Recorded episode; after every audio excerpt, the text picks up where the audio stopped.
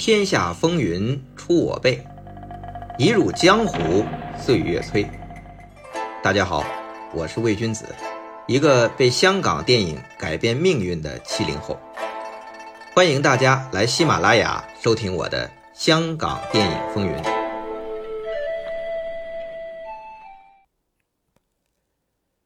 话说上世纪六十年代中期，港台影坛经历国泰老板陆运涛空难逝世，李汉祥组建国联陷入债务危机，邵逸夫再无对手。邵氏兄弟可谓是霸业出城，但六老板居安思危，他预感到古装黄梅调片种即将过时，于是啊，全力开发武侠片先是让徐增宏、张彻、胡金铨几个导演做尝试，到一九六六年《大醉侠》风格突出，到一九六七年暑期《独臂刀》香港打破百万港币的票房，终于令武侠片成为新的潮流。这里啊要说一下，当年的香港影坛，如果本地票房破三十万港币，这就算卖座。到五十万港币，那就要庆功了。所以上世纪五十年代啊，一般的粤语片成本只有几万港币，国语片是制作精良的，那也就二十万港币左右。因为再多可能就不赚钱了。那在那个时候，邵氏的古装剧片可以到四五十万港币的成本，也是考虑啊香港本地可以卖到这个钱，再加上台湾、东南亚就可以赚钱了。那等到邵氏啊，这个独臂刀破百万，后来的戏经常有破百万的，那邵氏的电影的成本就开始往八十万左右往上去涨了。所以那个时候邵氏制作精良，可以打败同期的很多粤语片。那当时的邵氏啊，是展开声势浩大的宣传，因为一九六七年张彻的独臂刀，他们怎么宣传呢？是香港首部。过百万港币的华语片，但实际情况啊不是这样。早在一九六四年，香港左派公司凤凰影业出品制作的《金鹰》，人家香港票房就已破百万港币了。可惜啊，当时也没怎么宣传，所知者不多。到邵氏兄弟自己的电影破百万，那邵逸夫是必须大肆宣传，敲锣打鼓的就把张彻捧上了。百万大导的宝座，可是啊，不到一年之后，一九六八年，胡金铨导演的《龙门客栈》在香港上映，票房达到二百二十五万港币，一骑绝尘，甚至打败了西片，登顶香港有史以来中西片票房冠军。这个记录啊，张彻一直过了好几年都没有破。这个记录啊，要到三年之后才被李小龙的《唐山大兄》打破。那《龙门客栈》大卖，胡金铨是扬眉吐气。他当时在邵氏是不太得志的，因为这个邵逸夫啊，虽然也用他做导演，但感觉不是怎么待见他。本来胡金铨啊曾经将《龙门客栈》的剧本给邵逸夫看，但是没有受到重视。那这个时候正好，中国台湾省最大的发行公司联邦国际啊，就是怂恿李汉祥出来那个联邦国际也要做制作了，就邀请胡金铨来台湾。胡金铨是求之不得呀，不顾之前与邵氏签署的长期的苛刻的这个合约，就跑去台湾筹备《龙门客栈》了。那这个《龙门客栈》。一九六七年，先在台湾上映，就破了所有票房记录，狂收四百多万台币。邵逸夫一看，他肯定也后悔呀。但是《龙门客栈》这块肥肉不能放过，就以胡金铨欠邵氏六部片约为由，利用各种关系逼迫联邦将《龙门客栈》东南亚的版权廉价交给邵氏发行，结果。邵氏就靠这部《龙门客栈》赚了二百多万港币。那么这个联邦啊，我们前面讲过，自从老大夏维堂和陆运涛一起死于一九六四年的空难，这之后啊，是由沙荣峰、张陶然、张九阴三位老板负责。他们啊，对于电影发行制作理念啊，其实彼此啊不太相同。那胡金铨拍完《龙门客栈》，成为联邦制作公司的顶梁柱。那之后他干什么呀？他耗时几年帮联邦修建片场，同时筹备拍摄大制作《侠女》。这期间花的钱，那真是海了去了。联邦呢，把这些啊钱，也就是这笔账，与胡金铨欠邵氏片约抵给邵氏《龙门客栈》东南亚版权，他算一块了。但是他们和胡金铨没有沟通。那胡金铨这边啊，还以为还能分《龙门客栈》几十万港币的分红呢。我给你们赚了这么多钱，但是林联邦啊。心想，这龙门客栈东南亚发行是被邵氏拿走了，那不就是因为你违约了吗？我们可是一分钱都没赚到。同时呢，这个建联邦片场、筹备侠女，都是又超支又超时。你说这怎么算？没让你胡金铨倒找钱，就算我们不错了，你还想要分红？嗨，这胡金铨和联邦两边各打算盘。也为后来分道扬镳埋下了伏笔。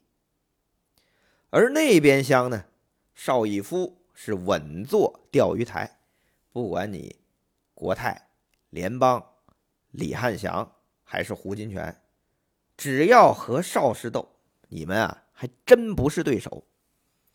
不过这胡金铨的威力实在太大了，一部《龙门客栈》啊是。横扫港台东南亚，连韩国都破了记录了。他这块招牌啊，还得用，怎么用呢？邵逸夫的主意就打到了胡金铨在邵氏拍的大醉侠身上了。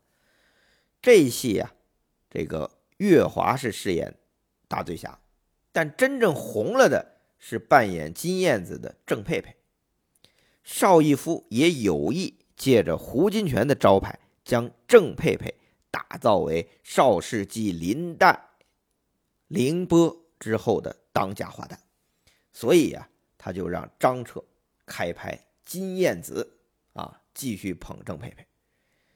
以张彻的脾气，他肯定是不愿意执胡金铨的二探，但是老板有令，也就阳奉阴违。虽然是开拍胡金铨打造出的经典角色金燕子。张彻是夹带私货，另起了故事，力捧自己一手提拔的王宇。结果呀，这金燕子和大醉侠一样，都是名不副实。胡金铨大醉侠的重点不是大醉侠，是金燕子。那张彻的金燕子重点不是金燕子，而是男主角银鹏。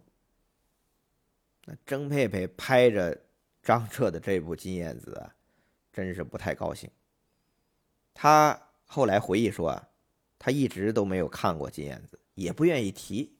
直到两千年后，戛纳影展有邵氏电影的展映单元，他才去看了金燕子。毕竟啊，都几十年过去了，胡金铨、张彻都已作古了，他还有什么不能释怀的呢？不过呀，在当年啊，郑佩佩还是有这个心结的，所以呢。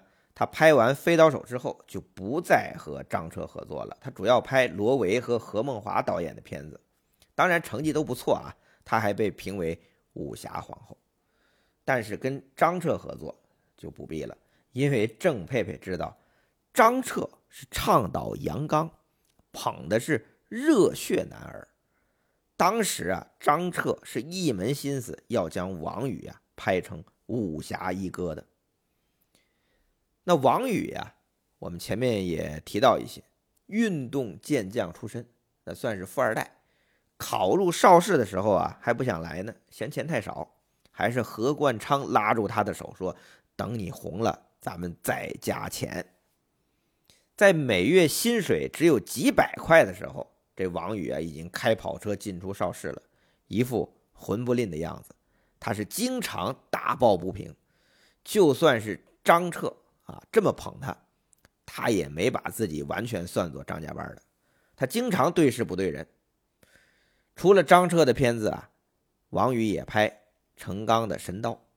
他一听这陈刚一把鼻涕一把眼泪的说张彻欺负他，他就直接啊就不去拍这个《独臂刀王》了，因为当时啊《独臂刀王》和《神刀》是同时拍的，他就不理张彻了，专门给陈刚拍。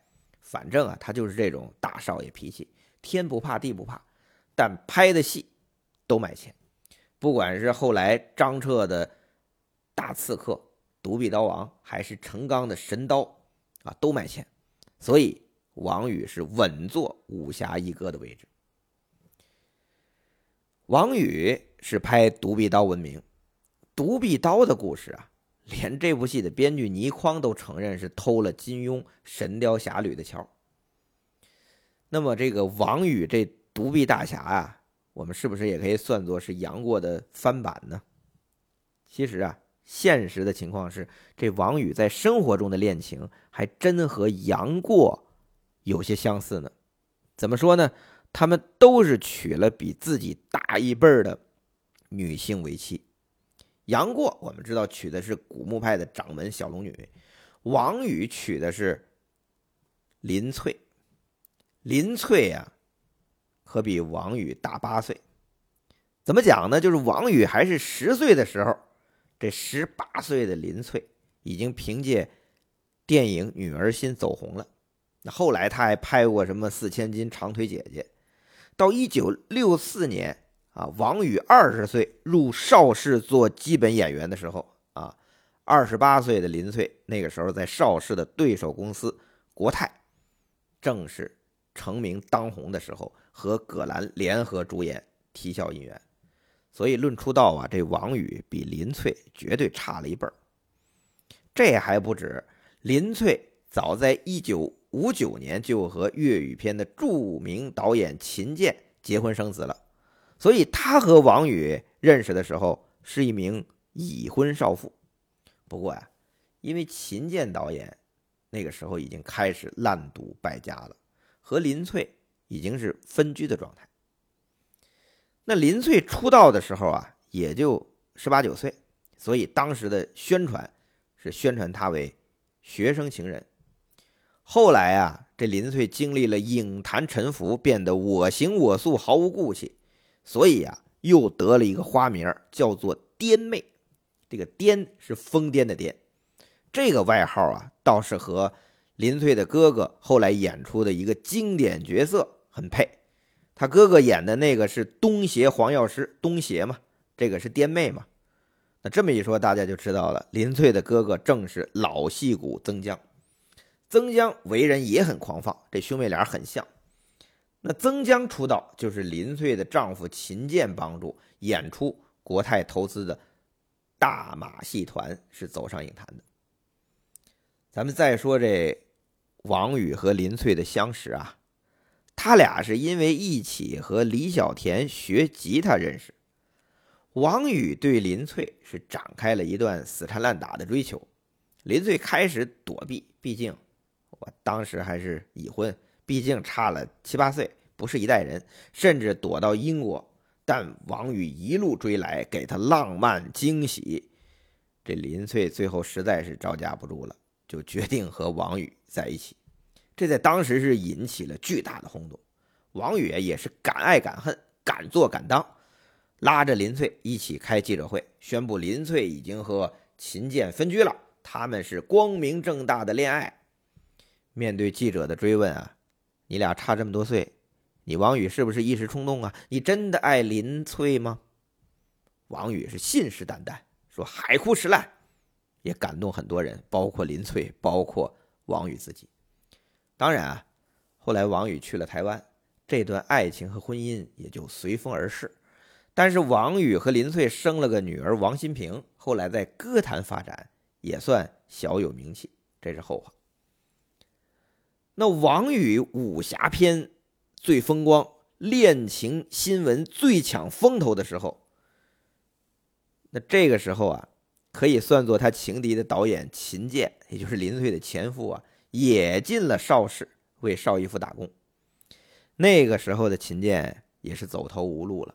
本来岳雨篇因为粗制滥造、跟风七日仙已经示威了，那秦剑又因为烂赌欠下了巨债，还是邵逸夫惜才借了他一笔不菲的钱可以还债，但这钱却相当于卖身契，要秦建入邵氏拍戏慢慢还。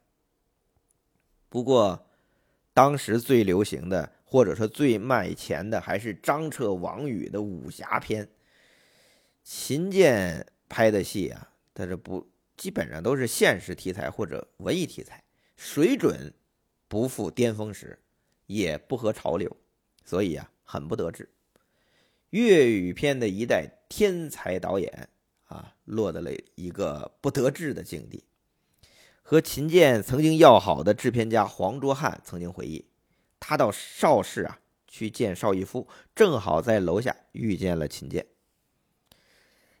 正好这秦剑在说啊，他想拍的剧本被驳回，不能拍。秦剑是怒发冲冠，扬言啊要烧掉邵氏影城。黄卓汉啊当时还以为他是和老朋友发发牢骚，但谁料想不久秦剑就在邵氏宿舍上吊自杀了。由此看来啊。秦剑自杀前精神状态已经不太稳定了。秦剑虽然在生命后期啊一直为邵氏拍国语片，但他真正的成就那肯定是在粤语片。他是粤语片最重要的导演之一。他两大弟子楚原和龙刚，不仅是粤语片的绝代双骄，更是粤语片复兴的两员大将，也是邵逸夫。七十年代最赏识的两位导演，楚原是入了邵氏为邵逸夫赚钱，龙刚是不进邵氏，邵逸夫却屡次选他的电影参加亚洲影展。那这也是闲话了，后面有专题粤语片的时候，我们单讲暂放一遍。那这一九六九一九七零那两年，这邵氏啊，还真不算安稳。两大文艺片导演陶秦和秦剑先后去世，人称喜剧圣手的陈厚也在拍摄《海外情歌》的期间患肠癌过世了。但对于邵逸夫来讲啊，这些还不算什么，真正让他心惊肉跳的是，继李汉祥、胡金铨之后，这邹文怀和王宇也要造反了。我们前面讲过啊，这邹文怀自入邵氏以来，先做宣传部经理，后来因为邵逸夫的侄子邵维英辞职，回到了邵氏父子公司，这邹文怀又得以监管制作部。李汉祥还在邵氏的时候，邹文怀和他是邵逸夫最倚重的两个臣子。李汉祥反出了邵氏，要带走凌波等一般邵氏台前幕后的演职人员，也是邹文怀和何冠昌出谋划策，忙前忙后，这才稳住了凌波和一些人马，没有给邵氏带来更大的损失。那李汉祥走了之后啊，邹文怀在邵氏真正成为了一人之下。但是很有意味的是啊。邹文怀的头衔，啊，有一段时间很大一段时间是宣传部经理。后来随着他的权力越来越重，那邵逸夫啊，又给他什么秘书长啊、副总经理啊、制片主任啊这些头衔。总经理始终是由周度文担任，但是周度文啊，其实是只负责发行的，论权力职责都远远。不及邹文怀，很明显啊，邵逸夫此举意在制衡邹文怀。但是后来，这个据张彻回忆啊，邹文怀和周度文联名给邵逸夫写信，要求邵氏给他们两位分红。分红就相当于这是合伙制啊，与邵氏兄弟的这个家族企业独资性质完全不符。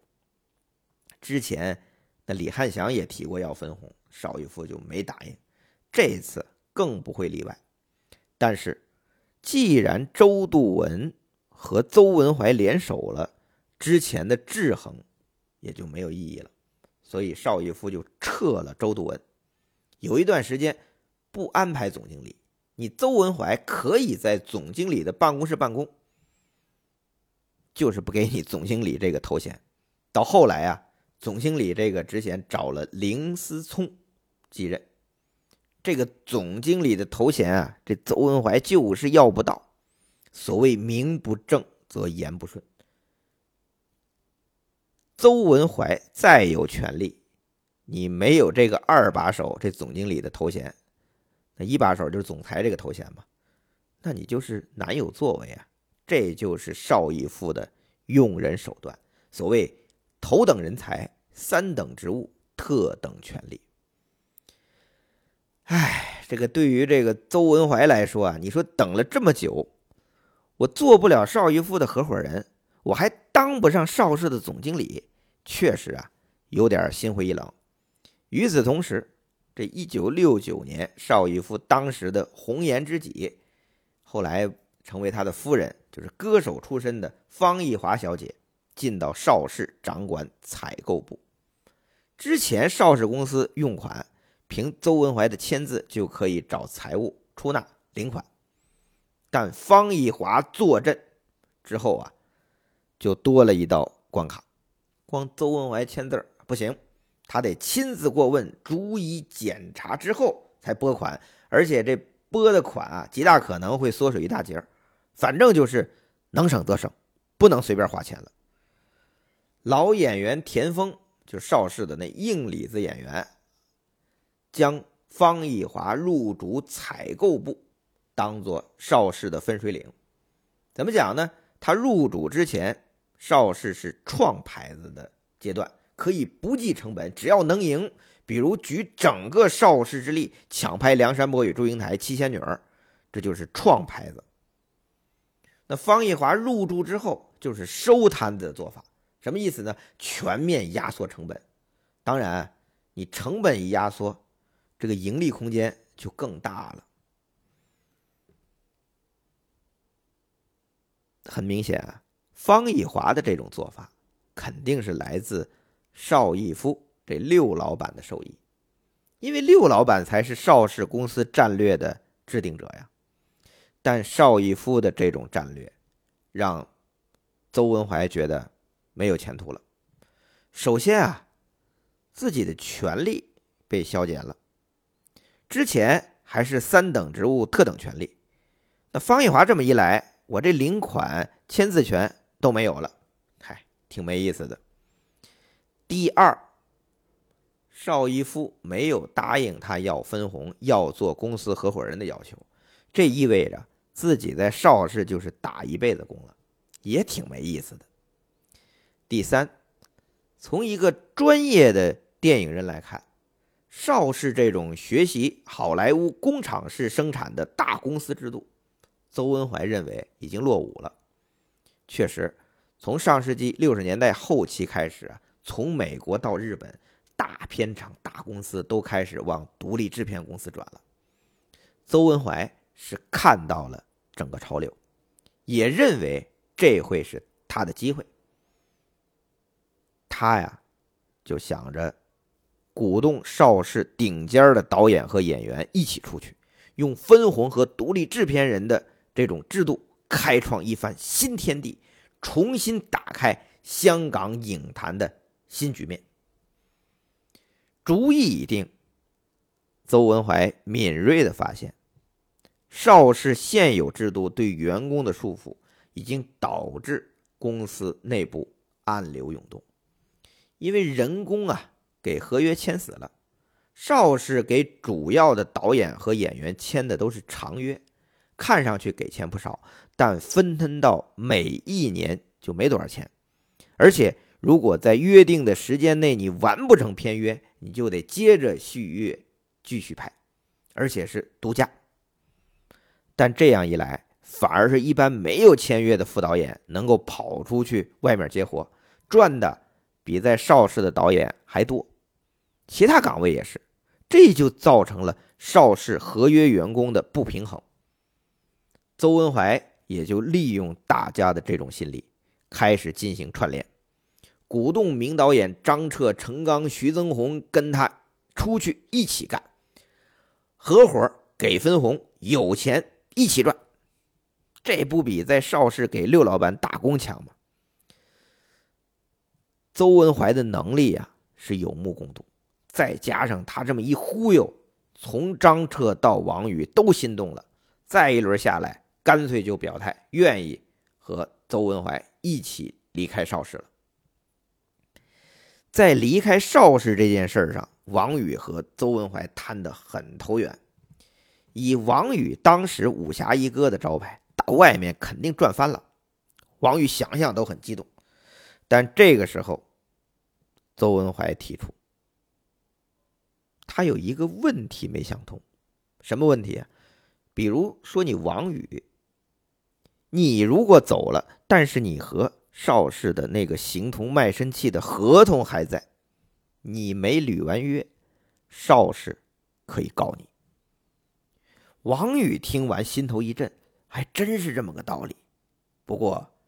这个还是难不住胆大妄为的大侠王宇，这才引出香港影史上最著名的一段悬案——邵氏员工合同被盗案。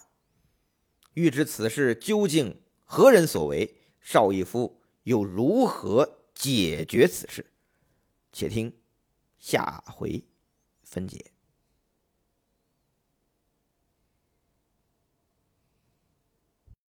景泰八年，也就是公元一千四百五十七年，那时候太监专权包揽朝政，并且控制了两个最大的特务——东厂和锦衣卫，家属充军龙门。